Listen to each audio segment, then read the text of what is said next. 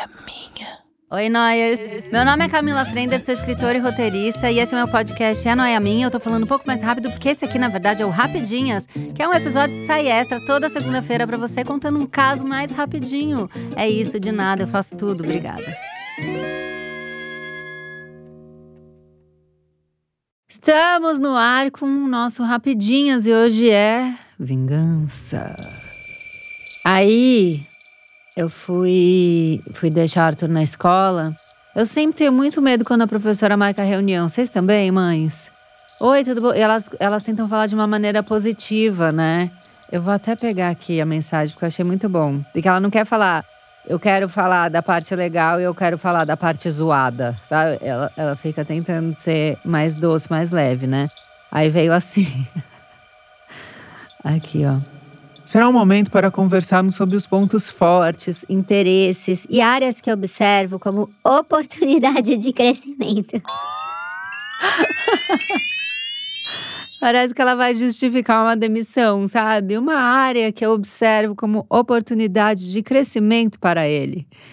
Aí, enfim, Aí eu já ligo pro Tu e já falo: Ai, Tu, será que deu ruim? O Tu e Camila, ele é ótimo, você é uma mãe noiada. Lógico que eu sou, não sou só uma mãe noiada, eu sou uma amiga noiada, uma ex-mulher noiada, uma atual mulher noiada, uma apresentadora noiada, uma influenciadora noiada, uma escritora noiada. Essa é uma filha noiada, essa é minha, né? Minha vida, esse é meu clube, a noia. E ele fala: ele tá ótimo, ele vai bem no judô. E eu fico. Taca, taca, taca, taca. Enfim, depois eu conto pra vocês. Mas aí tava na porta da escola, a professora me deu uma olhada e o Arthur desceu pra ir entrar pra escola e me deu o resto da bisnaguinha dele. Aí, quando a mulher me deu uma olhada, eu acho que eu fiquei nervosa, que eu falei, ah, ela vai falar alguma coisa. E aí eu mordi minha boca. Mas sabe aquela mordida que você escuta do, o destroçar da boca?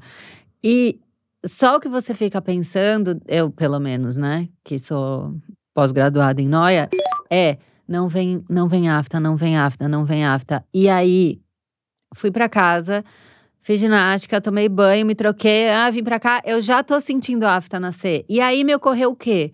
Que a afta é a vingança do nosso corpo pra gente, porque ele fala assim: "Você me mordeu, cara".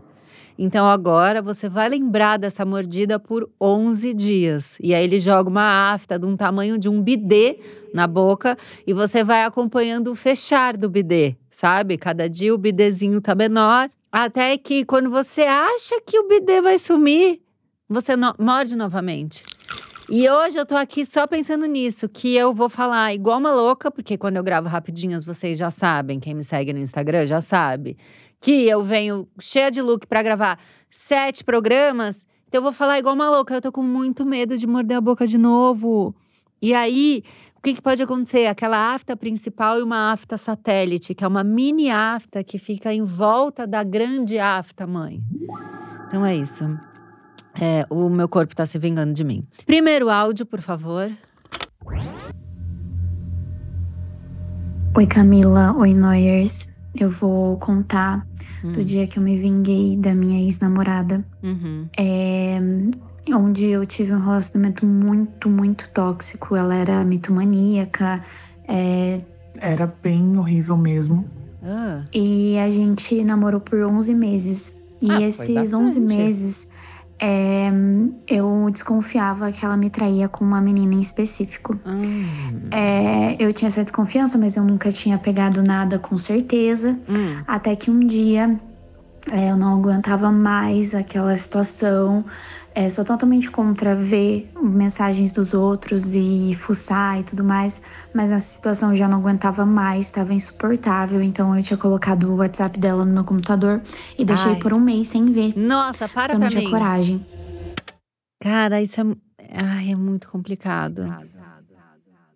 Primeiro assim, é, é muito errado, né? Você xeretar a coisa dos outros, porque se você pensar que as pessoas estão xeretando suas coisas, não é o que você fala no WhatsApp, que os outros não podem ver, não necessariamente é uma traição. Às vezes você desabafou com uma amiga, às vezes você tá com um problema que você não quer que a outra pessoa saiba. Às vezes você falou com a sua médica sobre uma questão íntima sua. Então, assim, toda vez que alguém fala que pegou o WhatsApp do outro. Me dá muita angústia de imaginar as pessoas pegando meu WhatsApp. E esses dias foi bem engraçado. Eu não sei o que a gente estava conversando, foi na aula de luta do Arthur, que tava eu e o, o Tui. Era evento de Dia dos Pais. E daí alguém tava falando antes de WhatsApp, e daí o Tui falou: Eu nunca mexi no seu telefone. Eu falei para ele: Eu nunca mexi no seu telefone. Foi um alívio saber que ele, hoje em dia, ele pode falar, né, a verdade, porque a gente já não tá mais junto há, sei lá, cinco anos, quase seis. Já estamos com, com os outros há quatro. Eu fiquei tão aliviada que ele falou isso. E aí você fica nessa noia, né? Tipo, a justificativa dela é eu não aguentava mais o que eu tava vivendo. E aí, por isso eu olhei. A gente sabe que ela vai pegar. Mas aí, se deixar no seu computador. WhatsApp, você pode ver tudo. Não é que você, a pessoa, sei lá, entrou no banho, você pegou o telefone, olhou um nome ali que você desconfiava e tal. Não, tá o WhatsApp inteiro no seu computador. Se a mãe dela entrar e falar mal de você, você vai ler. Eu fico muito noiada. Vamos continuar.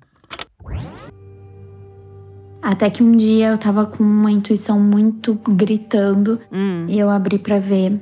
E a minha ex, ela tava indo pra minha casa para dormir comigo. Hum. E antes de dormir comigo, ela ia passar, ficar com a menina, porque a menina morava próximo da minha casa. Então ela ia passar, ficar com a menina e, e me ver.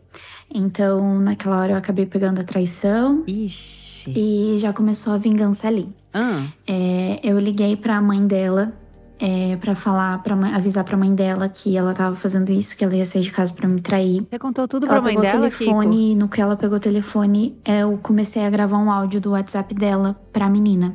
onde ela negava e falava é, que jamais iria ficar com uma menina desse nível. E eu falava, falando mal da menina mesmo Ai. e negando. Ah. E eu falando, não, eu tô vendo, eu tô vendo. E ela mesmo assim negava. Quando eu mandei o áudio, ela viu que eu mandei o áudio e desligou o telefone. Então já começou a minha vingança, minha vingança ali.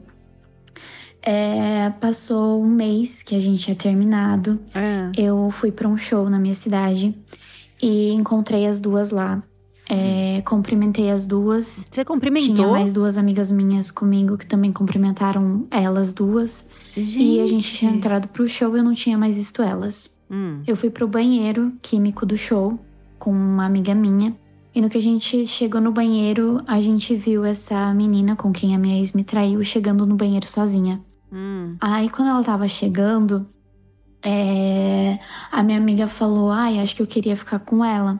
Falei, não, deixa que eu vou conversar com ela e eu desenrolo isso pra você. Que? Quando eu cheguei próximo à menina, a menina se assustou um pouco e deu uma recuada porque a menina achou que eu ia brigar com ela ou algo, de, algo do tipo. Eu também achei. E aí eu cheguei pra ela e falei assim: não, tá, tá tranquilo, não vou brigar com você, não, só quero conversar de boa. Hum. É, minha amiga quer ficar com você. E nessa hora me deu um estalo e eu falei, eu também. e aí ela acabou ficando comigo. Ah, a ah. gente ficou ali um tempinho, demos uns beijos e tudo mais, trocamos telefone. E Ah. aí eu voltei pro show. No que eu voltei pro show, terminou o show, eu fui embora. Ah. Quando eu fui embora, eu descobri que a menina, depois de ficar comigo, chegou, né, na rodinha que ela tava junto com a minha ex. Hum. Chegou falando que tinha ficado comigo. Ela é E terrível quando eu cheguei em casa do show, a minha ex tinha me mandado muito SMS, porque eu tinha bloqueado ela de tudo, me xingando muito, muito, muito, muito, muito. E desde que eu tinha terminado, eu não tinha mandado uma mensagem pra ela, não tinha respondido nada das coisas que ela vinha me mandar. Então eu só respondi assim: fui ver o que ela tinha pra você ter me trocado por ela. Hum. E a bicha é boa, viu? e aí foi isso. Acabei continuando a ficar com a menina, fiquei outras vezes. É, em outro show, acabei ficando com ela, Meu continuei Deus. conversando, mas acabou não dando em nada. Mas foi isso, me vinguei, ficando com a menina com quem a minha ex me traiu. Eu tô sem, sem palavras, porque é, é muita coisa. Primeiro, eu sempre tive a impressão de que a pessoa que alguém te trai, você pega um bode absoluto e infinito dessa pessoa, né? Sei lá. É, ela conseguiu ficar com a menina que botou o chifre nela. Isso já é ressignificar muita coisa. A parte que ela falou, ah, daí gente, eu fui pro banheiro químico, eu já fiquei com muito medo, porque eu nunca sei o que vocês vão fazer. Né? Se vocês vão empurrar o banheiro químico da pessoa com a pessoa dentro, se vai ter guerra de cocô, porque pode ter tudo aqui. Mas lá no banheiro químico que rolou uma pegação. Meu Deus do céu, é muita ousadia. Se vingou? Se vingou? Aí você ficou puta. E a menina que, que né, a, a outra, ela pegou todo mundo. Ela pegou a ex, pegou a, a da história, pegou a amiga, pegou de novo a da história. Vai ter gente querendo contato dessa menina. Eu tenho certeza que no Twitter vai rolar isso daí. As pessoas falando: Eu quero saber quem é, quero pegá-la também. Porque agora ela virou a pegadora misteriosa. Agora a gente tá até com a pulga atrás da orelha, falar: o que que essa menina tem? Também queremos saber. Ave Maria, vai lá, próximo áudio.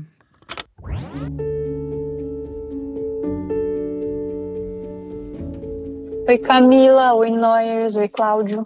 Oi. É, tô aqui para mandar minha história pro episódio de vingança hum. e eu tava ansiosa para contar essa belíssima história para vocês, que é a seguinte. Que bom. Eu nunca tive uma relação muito boa com meu pai hum. e ele tem uma filha fora do antigo casamento dele com a minha mãe. Tá. E ele sempre fez de tudo para eu me afastar dessa minha irmã. A gente meio que se odiava por tabela, assim, sabe? Hum. E aí a gente só se falava, no caso eu e minha irmã, pra aniversário, Natal, Ano Novo, aquela coisa da boa vizinhança. Sei. No meu aniversário desse ano, ela resolveu me mandar mensagem de feliz aniversário, como sempre.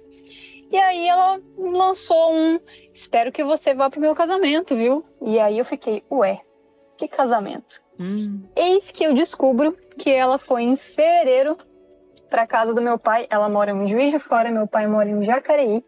Ela Ah. viajou para entregar o convite de casamento em mãos, Hum. me convidando, convidando meu pai, E enfim. seu pai? E meu pai não me contou, ele simplesmente resolveu que ele não deveria me contar. Aham. E descobri naquele momento, em abril, Ai, que ódio. que haveria um casamento que eu não tinha sido convidada formalmente por ela, né? Uhum. Beleza, resolvi que eu ia pegar meu pai na mentira.